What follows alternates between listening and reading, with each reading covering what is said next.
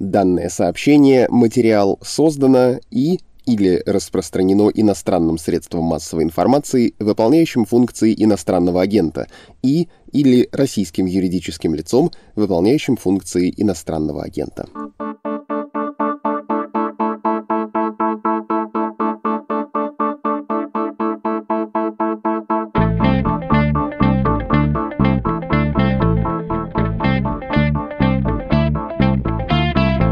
Интересная вообще жизнь у политика из Пскова, имеющего общенациональную известность, Льва Шлосберга. Он сейчас участвует в сентябрьских выборах в Государственную Думу и в областное собрание депутатов Псковской области.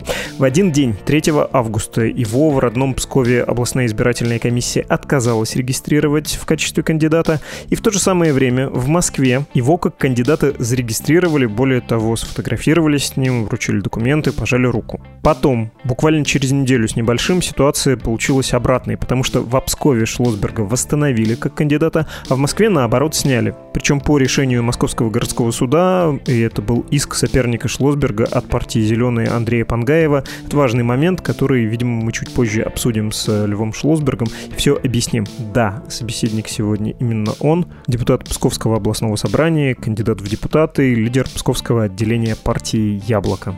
Прежде чем начнем, что важно заметить. Поводом для отстранения от участия в выборах была связь с фондом борьбы с коррупцией Алексея Навального. И надо заметить, что деятельность организации признана властями России экстремистской и запрещена.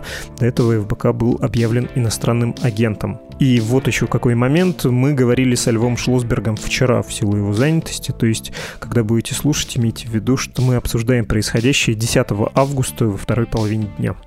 Ну что, начинаем? А, и чуть не забыл представиться. Конечно, это подкаст о новостях, которые долго остаются важными. Он называется «Что случилось?», а у микрофона Владислав Горин.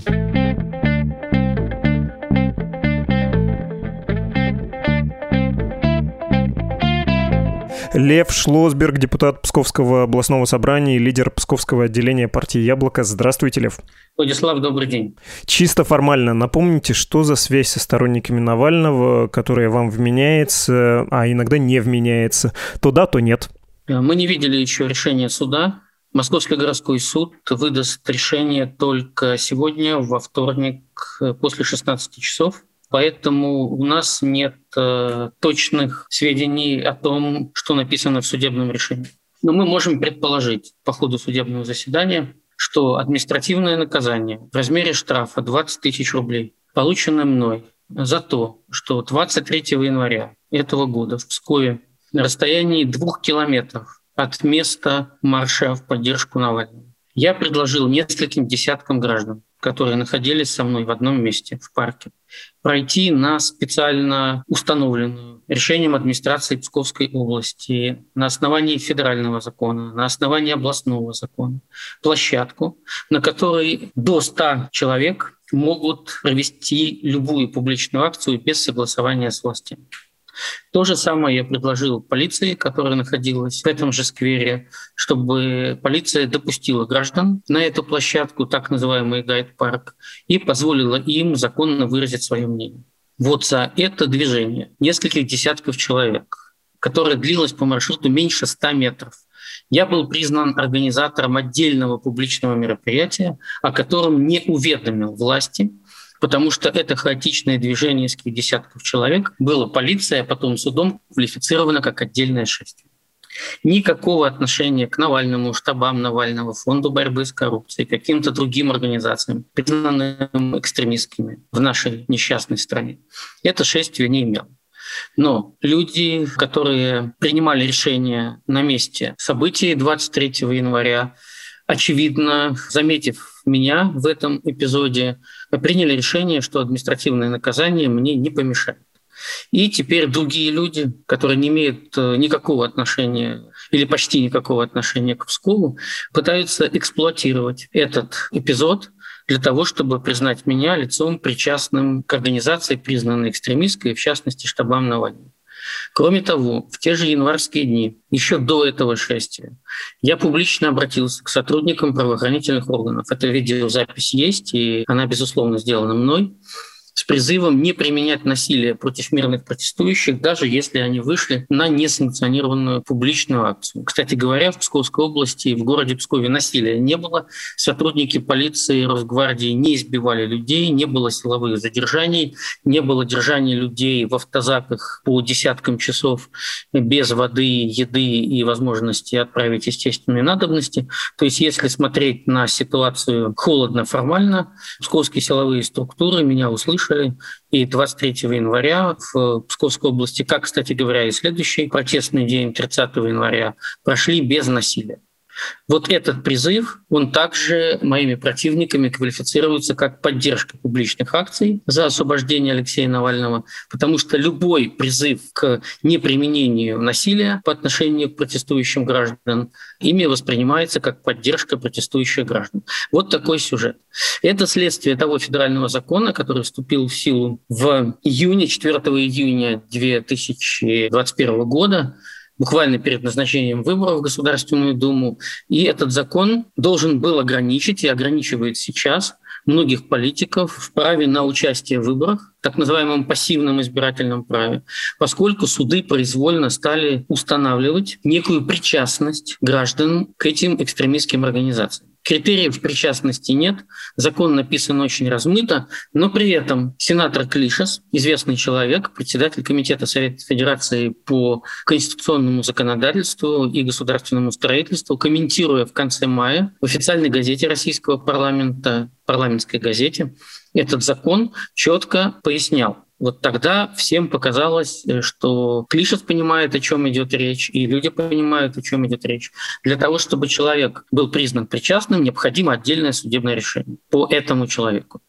Инициаторами этого судебного решения могут быть только органы государственной власти, государственные органы, органы местного самоуправления. Никакие частные лица, в том числе кандидаты в депутаты Госдумы, не могут инициировать такой процесс. Кроме того, это решение должно вступить в силу и вступить в силу после того, как вступил в силу федеральный закон. Суды, в частности Московский городской суд, перестали обращать какое бы то ни было внимание на содержание федерального закона и на его смысл, и на его букву. И что очень важно, чрезвычайно важно, решения судов не опираются на этот закон. То есть для того, чтобы ограничить избирательные права многих граждан, принимается федеральный закон, но суды для того, чтобы ограничить э, в избирательном праве конкретных граждан, участников выборов и отменить их регистрацию, идут не по пути, прописанному в весьма жестком и, безусловно, репрессивном федеральном законе, а идут по абсолютно произвольному пути, то есть занимаются произволом и беспределом. Принятый закон оказался для них слишком правовым и они идут по неправовому пути. Это новая реальность для России. Понятно. Если говорить не про формальности, а про фактическую сторону дела, можете справочно рассказать? Вы же со сторонниками Навального имели все-таки дело, вели переговоры политические о сотрудничестве. Когда это было? Я не собираюсь вас в чем-то обвинять и не хочу под монастырь подводить, но переговоры были. Я могу сказать, что никаких переговоров со штабами Навального, как штабами Навального, я не вел никогда потому что это другая политическая организация. Штабы Навального были созданы в процессе подготовки к выборам президента России в 2018 году, где планировал принимать участие Алексей Анатольевич Навальный. До 2017 года, когда структура этих штабов начала формироваться, никаких штабов Навального ни в России, нигде в мире не было. Те консультации, которые я вел лично с Алексеем Навальным в 2016 году, в первой половине 2016 года, по поручению Федерального политического комитета партии «Яблоко», касались формирования списка кандидатов от партии «Яблоко» на выборах депутатов Государственной Думы седьмого созыва. И эти политические консультации продолжались несколько месяцев в рамках уставной деятельности политической партии. Они все были закрытыми. Результаты этих переговоров никто не комментировал, ни одна из сторон. Известно, что они завершились неудачей. Объединенный список не был создан, к большому сожалению, но абсолютно точно, что никаких штабов Навального в 2016 году в России не существовало, и никаких переговоров с ними никто вести не мог. Ни один человек, не только я. Понятно. Нужно по законодательству нашему современному и по правоприменительной практике заметить, что чтобы Навального тоже запрещены и закрыты, и кем они там только не признаны, да, иностранными агентами. Хорошо, давайте поговорим про решения, которые были приняты и избирательными комиссиями Пскова и Москвы, и вот Московским городским судом. Вы видите в этих восстановлениях и снятии с регистрации какую-то логику? Или для вас это все-таки в прямом смысле слова произвол? Ну, то есть нечто произвольно происходящее? Это политическая война, это даже не политическая борьба, это политическая война, потому что нет правил и даже нет понятий. Мы настаиваем на законности, и нам удается, уже несколько раз удавалось эту законность отстоять, в том числе через максимальную публичность действий. То есть когда наш противник, а в данной ситуации политики, государственные органы выступают нашими противниками, а не институтами, организующими выборы. Мы эти изъяны и ошибки и нарушения закона в их действиях обнародуем, и это помогает нам бороться. Учитывая то, что партия «Яблоко» является единственной политической партией на этих выборах, которая в своей специальной программе, принятой для выборов депутатов Государственной Думы восьмого созыва, указала в первой же преамбуле, что политика Владимира Путина привела Россию в тупик. И в первой части этой программы поместила требования о расследовании покушения на Алексея Навального. Политики, которые воспринимаются внутри партии «Яблоко» как бескомпромиссные люди, не намеренные ни при каких обстоятельствах изменять свою политическую позицию, атакуются. Здесь атака двойная. Есть атака федеральная, поскольку я, будучи депутатом Псковского областного собрания и псковским политиком, претендую сейчас на то, чтобы быть избранным депутатом Государственной Думы в Москве. Москва считается особой территорией, каждому московскому округу особое внимание. И в Псковской области, где Псковское яблоко уже два созыва подряд в 2011 году и 2016 году стала парламентской партией, имеет особый статус. Таких фракций у «Яблока» только три. Это в Санкт-Петербурге, Республике Карелия и Псковской области. И, кстати говоря, эти три фракции позволяют «Яблоку» сейчас выдвигать кандидатов в депутаты Государственной Думы и по единому избирательному округу, и по одномандатным округам без сбора подписей. Поэтому это война против всей партии. Я член Федерального политического комитета партии, это коллегиальный руководящий орган. Я один из тех политиков, кто у избирателей в обществе ассоциируется с партией. С нами борются без правил. А мы противостоим по правилам, потому что никаких других действий, кроме законных, мы предпринимать не можем. Вот эта борьба продолжается уже месяц. А сейчас, во второй половине дня 10 августа, трудно сказать, восстановят вас, не восстановят в Москве, но представим, что это произошло. Я понимаю, что, отвечая на мой вопрос следующий, любой политик ответил бы, ну что, конечно, у меня есть все шансы на победу, все зависит от избирателей, но я все-таки спрошу в робкой надежде на какой-то реалистичный, а не политический ответ. А как вам кажется, есть у вас шанс в 2021 году избраться в Москве, причем в специфическом округе, в районах Ховрина, Куркина, Северная Тушино, Зеленоград и так далее, в Государственную Думу. Есть у вас там электоральный потенциал, на ваш скромный взгляд? На мой скромный взгляд, если бы мои шансы были нулевыми или близкими к нулю, та война, которая сейчас идет вокруг меня, никогда бы не была начата. Намного проще дать мне возможность проиграть, чем бороться со мной вот таким образом и повышать мои политические шансы и перспективы. Я сам выбрал Ховринский округ. Никто мне его на шею не повесил, никто меня туда не толкнул. Это мой собственный выбор и мое собственное желание. Я рассматривал несколько округов в Москве, и из нескольких округов я выбрал север Москвы и Зеленоград. Мне очень нравится этот округ. Здесь тысячи сторонников готовы за меня голосовать. Я не успеваю отвечать на письма людей в социальных сетях и мессенджерах, жителей этого округа, которые мне пишут. Безусловно, на старте избирательной кампании, как и во всех других округах, приоритетную позицию занимает административный кандидат. Здесь есть действующий депутат Государственной Думы от «Единой России», дважды депутат. Дама принципиальная для этой партии, принципиальная по своим политическим позициям, инициировавшая много людоедских законов, будучи депутатом Госдумы, не просто проголосовавшая, а инициировавшая эти законы, которая была соавтором этих законов. И, конечно, «Единая Россия» хотела бы, чтобы эти выборы прошли тихо, при небольшой явке и при явном административном преимуществе административного кандидата. Мое появление в этом округе не входило в их планы. Вообще ни одно средство массовой информации, ни один политический аналитик. По счастью, кстати говоря, это показывает то, что мы вели обсуждение наших политических задач, извините, не на панели и не в комнате с прослушкой. Никто этот округ не просчитал, хотя, как мне кажется, он лежал на поверхности, и все люди, которые знают электоральную географию Москвы, вполне могли предположить, что этот округ является как минимум одним из приоритетных. Поэтому могу сказать, что в этом округе есть реальные перспективы. По существу в округе два кандидата. Кандидат от «Единой России» и я. Имеется в виду кандидатов, претендующих на политический результат, имеющих шансы выиграть выборы, занять первое место. Поэтому такая борьба вокруг моей кандидатуры поскольку «Единая Россия» намерена выиграть все одномандатные округа в Москве, где выдвинуты их кандидаты. Хорошо. У вас есть перманентная, то очная, то заочная дискуссия с сторонниками Алексея Навального, в том числе на «Эхе Москвы». Недели полторы, да, кажется, назад вы говорили с публицистом Федором Крашенинниковым. Леонид Волков про вас пишет, в том числе сегодня писал про то, что с вами происходит. Я бы рискнул обобщить их точку зрения, пересказать ее следующим образом. Вот мы говорят сторонники Навального, хотим идти на выборы, призывая людей голосовать по списку умного голосования, чтобы нанести урон Единой России.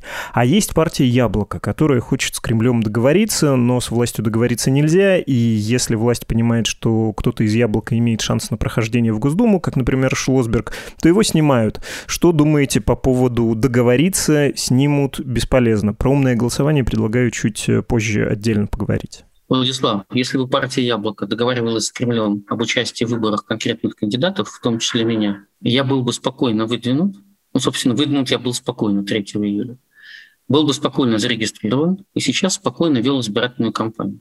Не проводил время в судах, не отражал атаки провокаторов у себя в Псковской области, не боролся с системой избирательных комиссий и так далее.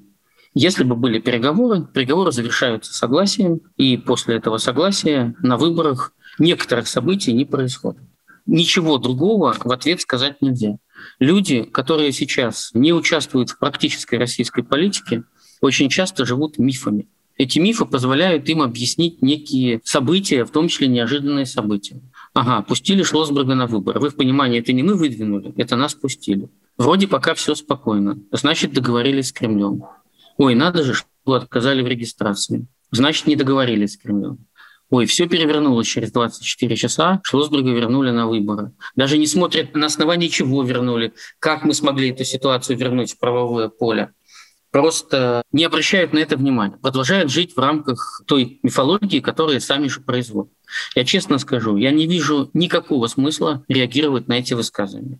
Я не читаю этих людей. Они не входят в круг э, моего зрения, потому что я стараюсь получать только ту информацию, которую считаю, если не достоверной полностью, то во всяком случае добросовестной. И у меня очень жестко, в силу крайне небольшого времени для того, чтобы получать информацию, очень жестко отобран круг источников людей и средств массовой информации, которыми я пользуюсь. Поэтому, может быть, для кого-то это будет сожалением, но люди, которых вы упомянули, в круг моего чтения не входят.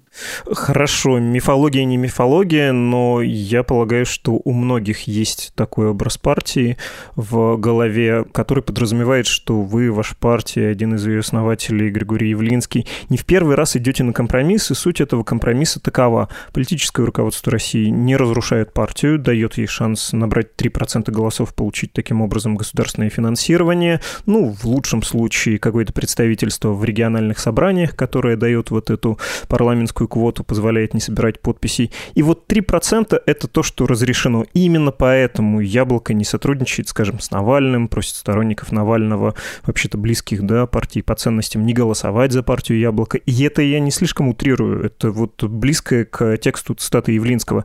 Партия в рамках этого подхода в не самый подходящий момент выступает против путинизма и популизма, подразумевая, что популизм — это синоним Навального навальнизма, про умное голосование. В той же дискуссии с Крашенинниковым вы говорите, что умное голосование — это ходить в публичный дом к политическим проституткам, и простите снова за небольшое утрирование. Мой вопрос, справедливы ли слова о том, что такой компромисс существует, или, по крайней мере, можно подумать, что он есть, что так очень часто выглядит? Владислав, можно я уточню одну вещь, может быть, неожиданный для вас вопрос. Э, вы в Москве живете? Да, последние пару лет вынужден жить в Москве. Понятно. Тогда вам должна быть доступна электоральная статистика ЦИК, официальная во всяком случае. Вы можете поднять результаты выборов 2016 года, посмотреть, какой процент получила партия «Яблоко» в результате мифического компромисса с Кремлем, и уточнить, сколько денежных средств федеральный бюджет России перечисляет партии «Яблоко». Ответ известен. Мы не получаем денег из бюджета, потому что результат партии «Яблоко» в 2016 году на выборах был меньше 3%. Никакие переговоры ни о каком проценте ни с кем не могут вестись. Когда вы говорите о выборах в регионах, в Петербурге, в Карелии, в Псковской области, для меня, как для политика, который всю жизнь работает в Псковской области и занимается публичной политикой у себя на родине с конца 80-х годов, это выглядит оскорбительно, потому что только я знаю, и наша команда Псковского яблока знает, как мы проходили эти выборы, что делалось против нас когда в области, где на тот момент жило в 2016 году около 550 тысяч избирателей, 300-тысячным тиражом выходят грязные газеты, посвященные только Псковскому яблоку, где есть только ложь, оскорбление, клевета и совершенно чудовищные вещи. На это тратятся огромные деньги, сотни миллионов рублей. Мы сквозь стены проходим уже два раза подряд через выборы Псковское областное собрание депутатов.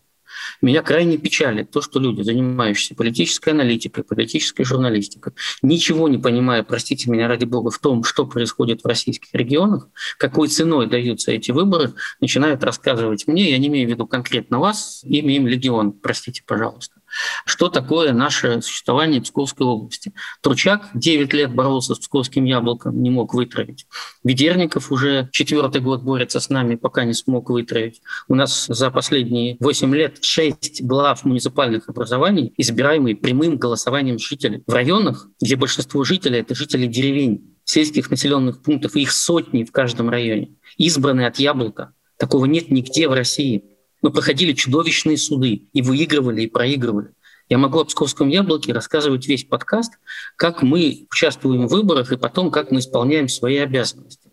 Может быть, кому-то из политических аналитиков, живущих недалеко от Псковской границы, можно доехать до Псковской области, поговорить с людьми, почитать, что у нас творится в информационном поле, что у нас происходит в судах, что у нас происходит в политике, в областном собрании, вспомнить, что происходило последние годы с нами в Псковской области, и потом рассказывать нам, каким образом они видят наши компромиссы с властями. Это все мифы. Эти мифы делаются сознательно. Это пропаганда. Господин, которого вы упомянули, Федор Кашеминников, не является ни политическим журналистом, ни политиком, ни политическим аналитиком. Он является пропагандистом. Поэтому все то, что я сказал в диалоге с пропагандистом, я подтверждаю. Каждое сказанное слово. Это было сказано абсолютно правильно. Какая разница, единая, справедливая, Жириновская или коммунистическая Россия присутствует в Государственной Думе голосами избирателей? Если при голосовании за поправки Путина к Конституцию из 450 депутатов Государственной Думы против этих поправок не проголосовал ни один.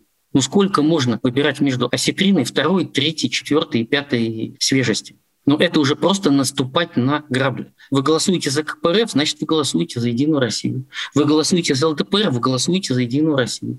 Вы голосуете за Справедливую Россию, вы голосуете вообще неизвестно за что. Десять раз в год партия может перекраситься. Это то, что известно всем, кто участвует в политике. Это уже не дискуссионная тема. Никакого ущерба политической партии «Единая Россия», которой нет. Это бюрократия Владимира Путина. Никакого ущерба этой партии от голосования за другие нынешние парламентские партии не может быть принесено, потому что это одна консолидированная бюрократия. Если где-то между ними чуть-чуть искрит, это просто потому, что они сели за стол с общими, извините, чашками, и кому-то не хватило ложек или ножей, или вилок. И они за это, извините, немножко дерутся. Но потом всем все хватает, все отходят в свой уголок и кушают из своей чашки. А в стране продолжается все то же самое. На выборах имеет смысл голосовать только честным образом, то есть по своим убеждениям.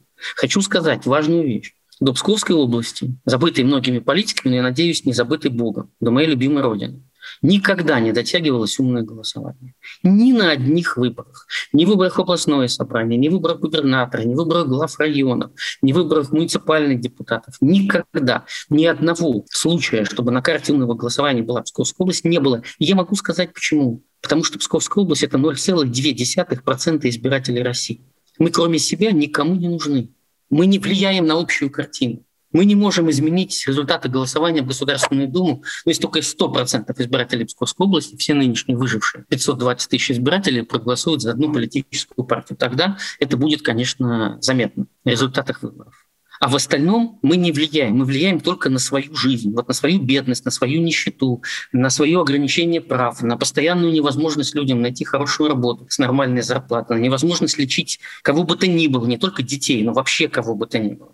Вот на это мы как-то пытаемся влиять. А нам в ответ начинают люди, которые не имеют никакого представления, я предполагаю, о месте географического расположения Псковской области, начинают рассказывать, как мы там занимаемся политикой. И вы хотите, чтобы я этих людей читал, тратил на них время и вступал с ними в дискуссию. Но ну, просто неинтересно. Это просто не имеет отношения к нашей жизни. Это какая-то другая жизнь. Просто другая жизнь. Они в ней живут. Дай Бог им счастья. Дай Бог им здоровья чтобы они все были живы, здоровы, на свободе, чтобы у них с родными все было хорошо, в семьях, чтобы у них все было хорошо, чтобы они могли спокойно жить, не боялись, выходили из дома, не оглядывались за спину. То, как политики, то, что они делают, то, что они говорят и пишут, не имеют абсолютно никакого отношения. Смотрите, я не с их точки зрения хочу на это посмотреть. Я хочу смотреть на это с точки зрения избирателя, который придет в сентябре, бог даст, на выборы, увидит там в списке в том числе партию «Яблоко», и у него, естественно, будет вопрос. Партия, по большому счету, избегает вступления в коалиции, в том числе с людьми, которые ценностно, фундаментально вроде бы им близки, и в том числе я имею представление о том, кто такой Лев Шлосберг, я не подмасливаюсь, мне кажется, что вы звезда своей партии. Многие в России считают вас э, довольно справедливо, что вы достойны ее возглавлять, быть не номинальным, как это у вас э, и ваших соратников принято, а полноценным лидером.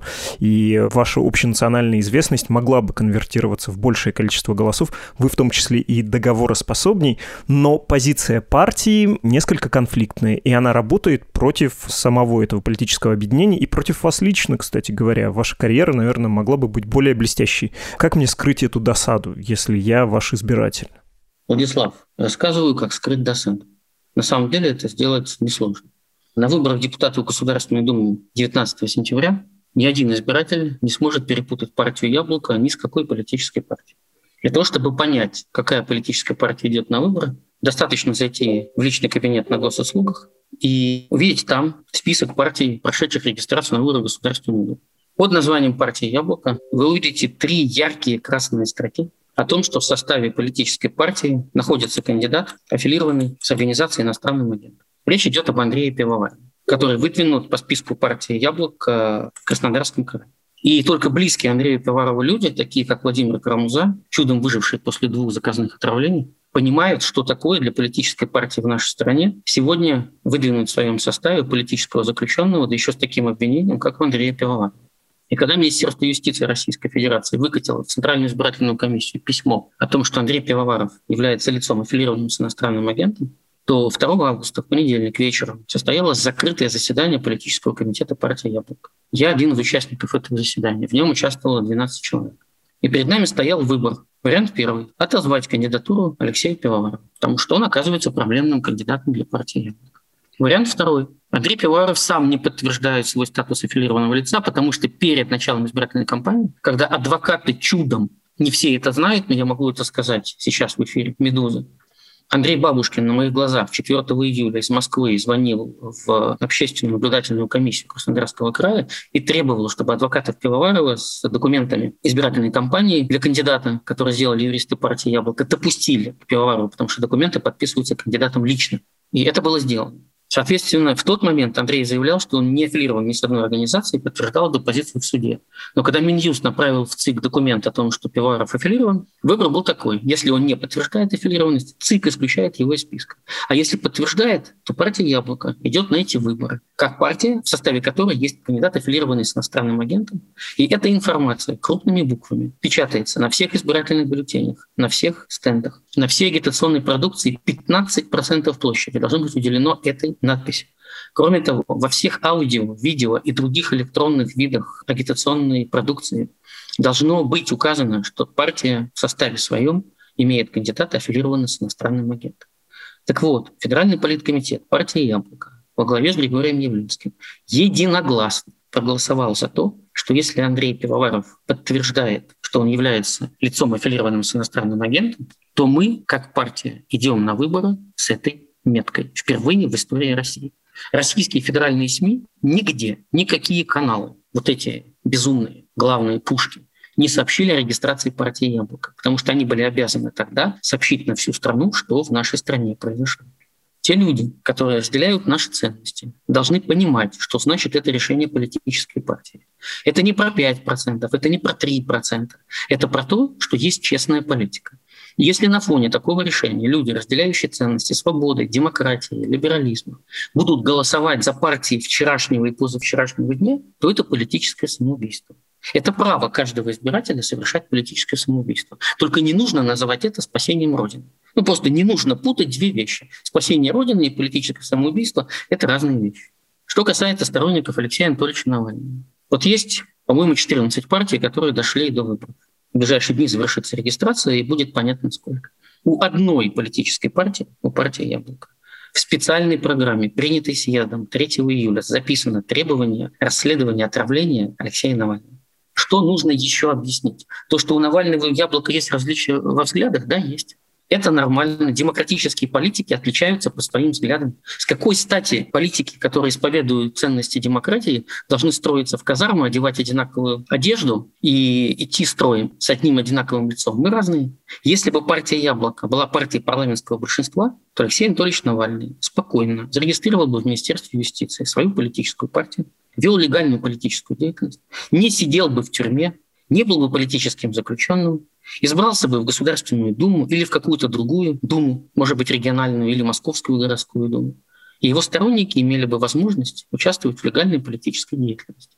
А ситуация в нашей стране такова, что сама деятельность структуры Алексея Навального, штабы Навального, решение Московского городского суда, которое никто не может не признавать, признаны экстремистскими и запрещены. И это государственная политика. И эта государственная политика привела к тому, что я сейчас в суде доказываю, что не будучи причастным к этим организациям, а выступая только за ценности свободы и демократии, я имею право так говорить в моей стране, где я занимаюсь политикой и представляю интересы граждан. И это моя профессиональная работа. Поэтому, когда пена схлынет, и люди осознают, что происходит в стране, то я надеюсь, что миллионы избирателей, в том числе потому, какую позицию партия «Яблоко» заняла по отравлению Навального, и потому, какую позицию партия заняла по Андрею Пивоварову, выдвижение которого, я вас уверяю, ни с кем не могло быть согласовано.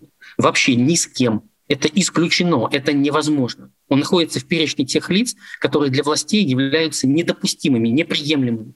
И другого выбора, спокойного, ответственного, рационального выбора нет, кроме яблок. Вы можете с нами не соглашаться в куче вопросов. Где-то мы более радикальные, чем вы хотели, где-то мы более спокойные, чем вы хотели, где-то мы поддерживаем то, с чем вы согласны, где-то мы поддерживаем то, что вы не согласны, где-то мы выступаем против того, что вы считаете приемлемым, а мы выступаем против. Но это дискуссия в демократическом обществе. Когда человек идет на выбор и принимает решение минимум на пять лет вперед, он должен думать о главном. Вот слово «должен» здесь, наверное, не очень хорошо звучит, каком-то смысле никто никому ничего не должен. Но если мы хотим, чтобы у нас был завтрашний день цивилизованный, то мы должны думать об этом завтрашнем дне. Мы хотим этот день видеть вот с этими партиями парламентской четверки, чтобы ничего не менялось по сравнению с тем, что есть сейчас. Тогда можно голосовать за любую из четырех. Вообще не важно за какую, потому что это все одно и то же, только в разных мотивчиках. Или голосовать за другую политическую позицию, другую политику. Вот все те люди, которые в публичной сфере, потом очень последовательно, очень часто, в ходе выборов чуть ли не круглосуточно, пишут об отсутствии шансов у партии «Яблоко» и неправильности, недопустимости, ошибочности и так далее голосования за партию «Яблоко», это политические самоубийцы. Потому что практически все они пострадали от действующего режима. Кто-то остался в стране, кто-то уехал, кто-то вообще перестал заниматься политикой, потому что это опасно и просто могут э, либо посадить, либо голову оторвать. И вот они смотрят на выбор того, что есть в бюллетене, и думают, за какую из осетрин второй, третьей и пятнадцатой свежести проголосовать. Ну, это печально. Вообще вот эта вот гражданская война между людьми близких ценностей, она показывает атрофию института самосохранения у людей. Вот избирательная кампания 2021 года. Есть партии ГУЛАГа, их даже не четыре, их больше, но четыре основные. Это партии ГУЛАГа. Есть партия Яблоко, партия Свобода. Вот вы избиратель, у вас есть выбор. Вы как богатырь стоите на распутье около большого гранитного или какого-нибудь там валуна, на котором написано «направо пойдешь ГУЛАГ, налево пойдешь свобода». Вы куда пойдете? Вы в ГУЛАГ пойдете? Тоже можно, только тогда не нужно называть это ответственным выбором. Вот вся ситуация. Можете обижаться за все, что угодно. Не вы лично, а вот те, кто с нами не согласен. Там где-то мы сказали не такое слово. Там где-то мы призвали кого-то сделать не то, что люди хотят. Где-то мы не поддержали того, кого вот хотелось, чтобы поддержали. Но вот это жизнь. Люди живут рядом с друг другом и каждый день совершают поступки, которые не всем нравятся. Ну, просто вот друг другу не нравятся ставя себя на место этого избирателя все-таки снова, я бы, конечно, с большей решимостью сделал свой выбор в вашу пользу, если бы там был не только Пивоваров, известный все-таки, наверное, в Петербурге, да, не общенационально известный политик. Если бы там были еще и Степанов, Меняйл, другие сторонники Навального, участники санитарного дела, которых партия в итоге не поддержала.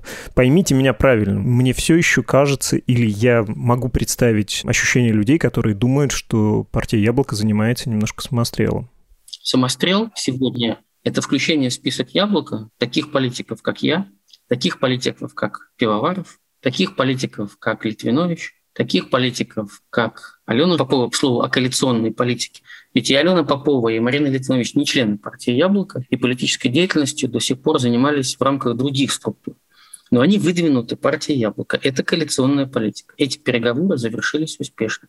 Не все переговоры в политике завершаются успешно. Я это очень хорошо помню по 2016 году. Почти полгода прожил в Москве, многое увидел, многих увидел и многому научился. И могу вас уверить, во-первых, не все то золото, что блестит, простите за такую простонародную цитату и пословицу, но она очень точна в этой ситуации.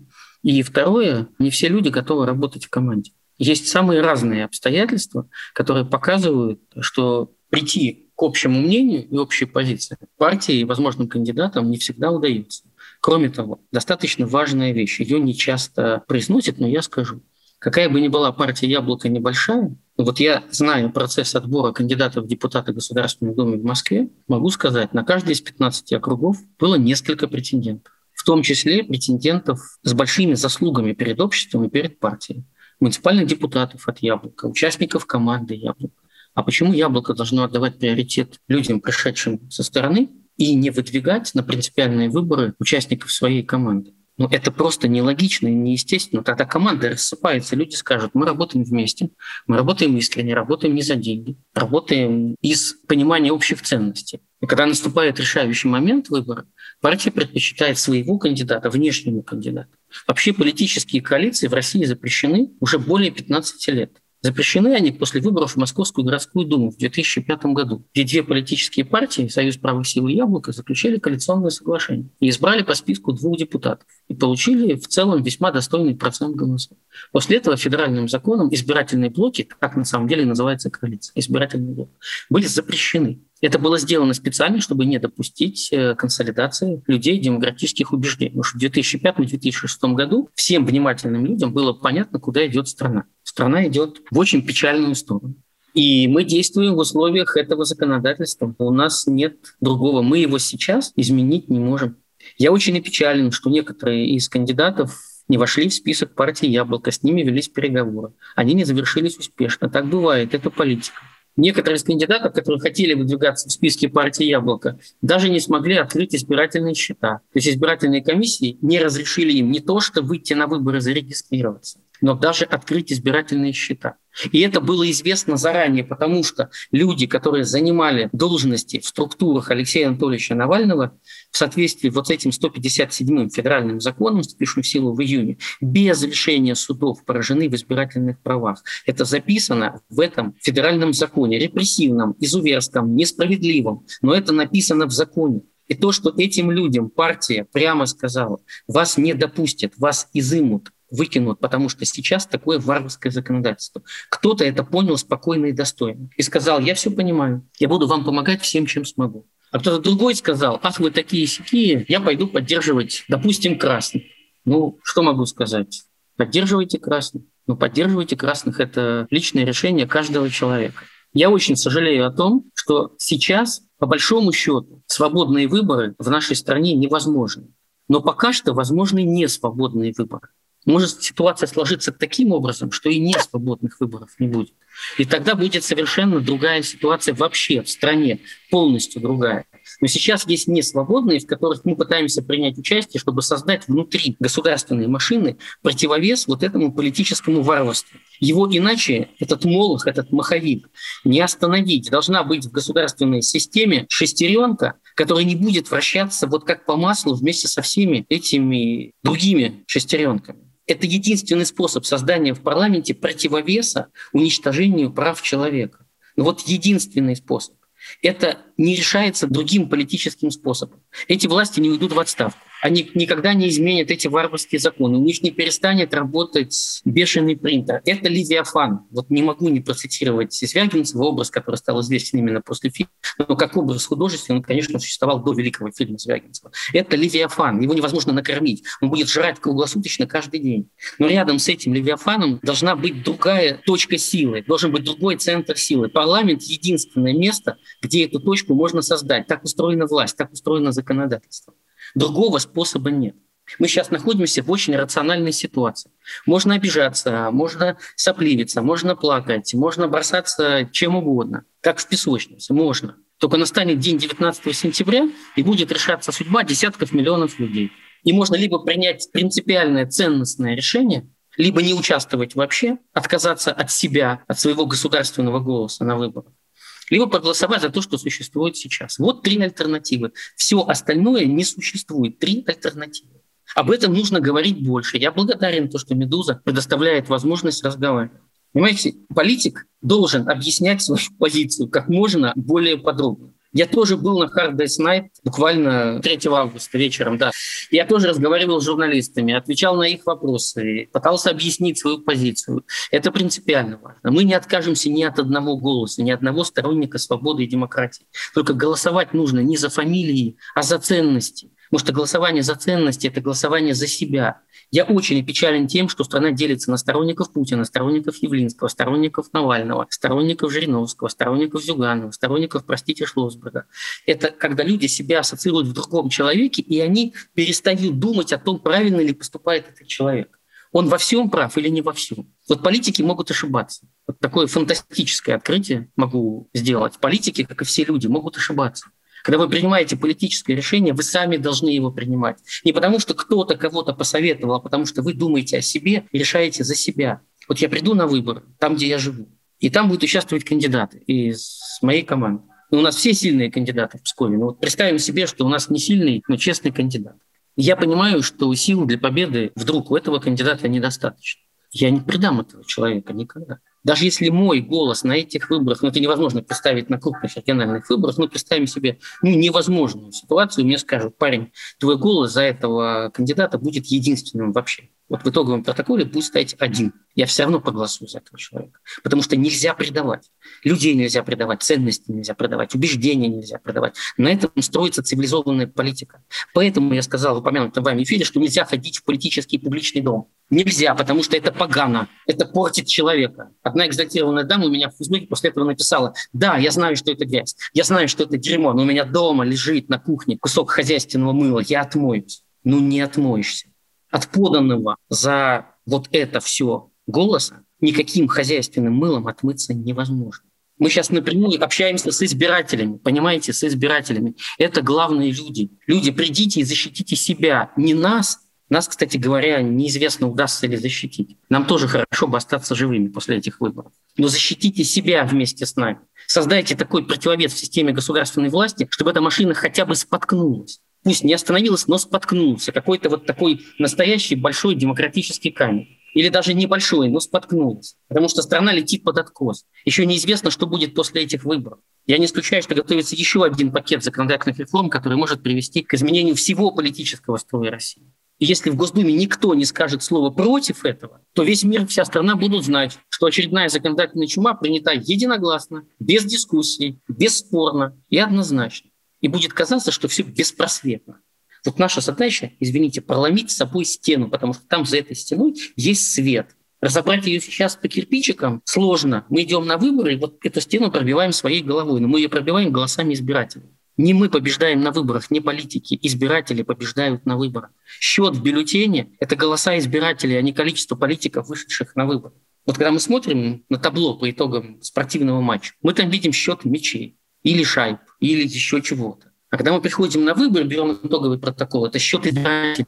Если не пойти на выборы, не проголосовать за нас, за яблоко, не защитить себя, то будет и политическая, и гуманитарная катастрофа. Мы висим на краю со всей страной. Просто висим на краю. Вот такая ситуация. Хорошо, последний вопрос. Э, ну, по правде говоря, об этом. Вы описываете ситуацию как кризисную, в общем, на краю, повторю за вами, и чрезвычайную, и при этом говорите, что вот это морское чудовище, этот Левиафан, буду использовать ту метафору, Звягинскую, с ним нужно бороться, не вставляя ему кость в горло, а умное голосование кажется, пусть и не очень большая, с ограниченным действием, в основном в больших городах страны, но кость, а ну стать, что ли, частью частью этого чудовища, я не очень понимаю эту логику. Ну, то есть все плохо, но нужно инкорпорироваться. Владислав, я слушаю вас с ужасом. А я пытаюсь уловить логику, ну, потому что в стране есть авторитарный режим, и ему норм. Я могу в третий раз повторить. Владислав, какой костью в горле КПРФ является для «Единой России»? Какой костью в горле ЛДПР является для «Единой России» Путина? Какой костью в горле «Справедливой России» является для «Единой России» Путина? Какая это кость в горле? Они кушают одной ложкой из одной чашки. Какая кость в горле? Кто мог, вот, я не знаю, поместить это в общественное сознание, что голосование за четыре отряда одного и того же полка является альтернативным? Это не альтернатива, это одно и то же. Они голосуют синхронно, еще раз говорю, каждому избирателю России каждому, демократическому особенно, нужно дать в руки скрин экрана плазменной панели в зале заседания Государственной Думы в день голосования о поправках в Конституцию. Там, где около слова «против» стоит цифра «ноль» вот каждому повесить на стену, на кухне, в комнате, в коридоре, прицепить на рабочий стол компьютера, любого мобильного устройства. Смотрите, вот сегодняшняя картина Государственной Думы. Там нет ни одного депутата из 450, который представлял бы ваши интересы, интересы противников, политики Владимира Путина и противников Единой России. Их там нет биологически. Зачем за них голосовать? Что это может принести человеку, желающему стране другой жизни, другой судьбы? Это очевидная картина, она, извините, медицинская. Вот документ с голосованием с поправки в Конституцию – это документ не только политический, но медицинский. Он отвечает на все вопросы. Главный из вопросов, кто меня, избирателя, гражданина, представляет в Государственной Думе. И глядя на это табло, их же всех согнали. Там, по-моему, только два или три человека отсутствовали по каким-то немыслимым причинам. Их всех согнали. Было сказано, что по явке партии буду судить об их лояльности Путину. Они все сбежали. Из подземелья вылезли. И вот они проголосовали. Ни одного голоса против. Как после этого можно призывать за них голосовать? Как? Революции происходит, когда случается раскол наверху. Это, во-первых, я хочу подчеркнуть, что никаким насильственным методом не призываю. Это была абстрактная, да, заметка. Я не сомневаюсь, Владислав, простите, вы считаете абстрактно, что изменение соотношения сил в парламенте между этими партиями, которые все как одна поддерживают политику Владимира Путина, и все как одна не выступили против поправок в Конституцию, что изменение соотношения сил между этими партиями на любое количество голосов является политической революцией. Ну, это, это странно. Ну, видимо, не я один так считаю, судя по недопуску Грудинина и про другим менее заметным эпизодам. Владислав, это печально. Это печально. Значит, я мало общаюсь со страной. Значит, надо больше. Значит, надо объяснять людям о том, что люди, пожалуйста, не идите по дороге в болото. Это плохая дорога. Вы в трясину придете, вы там сгинете, погибнете и не вернетесь назад. И это доказано всей практикой.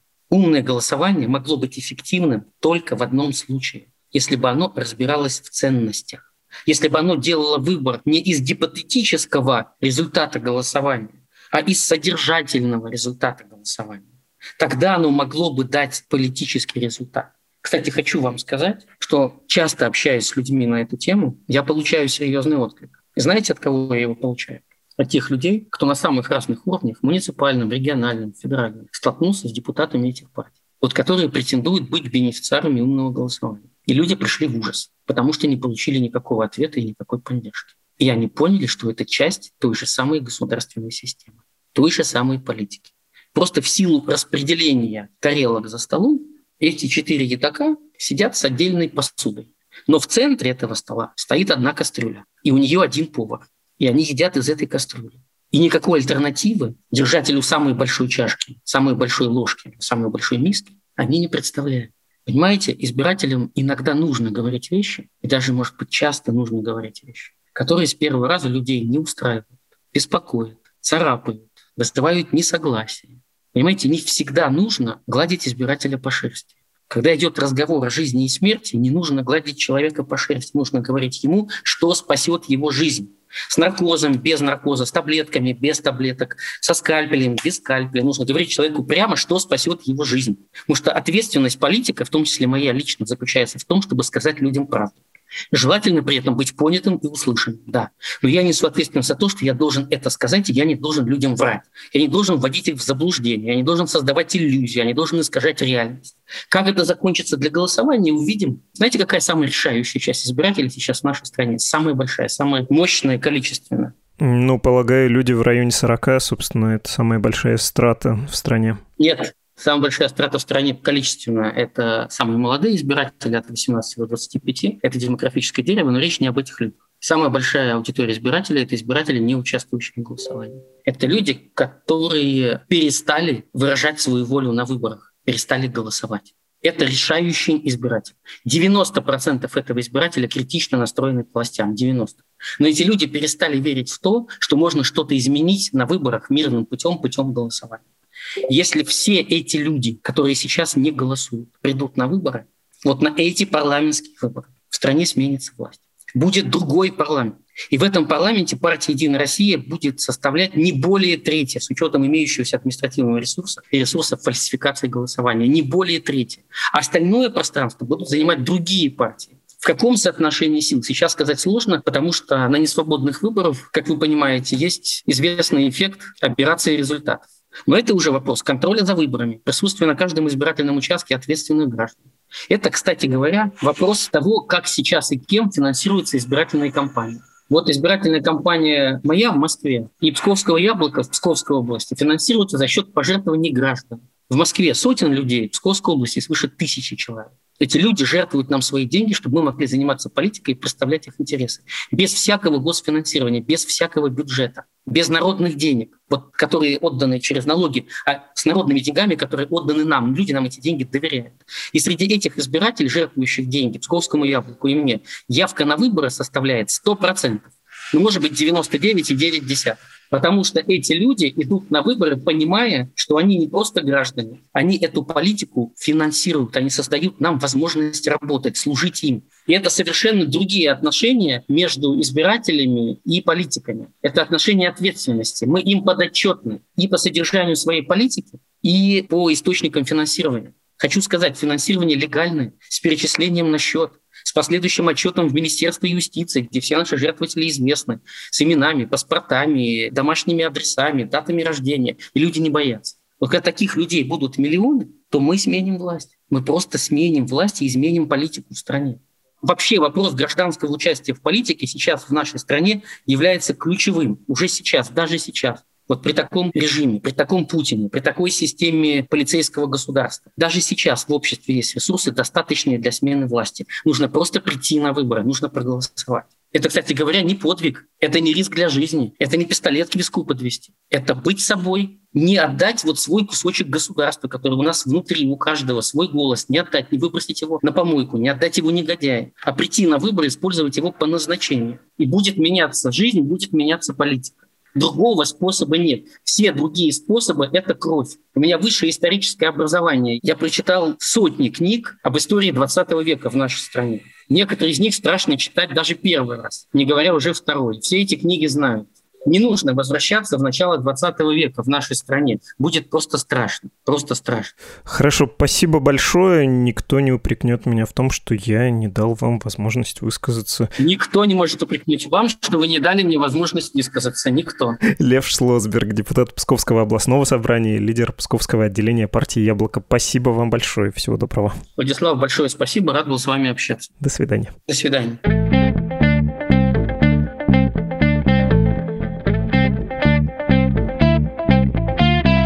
Вы слушали подкаст «Что случилось?», посвященный новостям, которые долго остаются важными. Напоминаю, адрес для пожертвований Медузе – support.meduza.io. Тот факт, что вы нам помогаете, финансируете, это, конечно, огромное чудо, и я не устаю этому поражаться. Спасибо вам большое.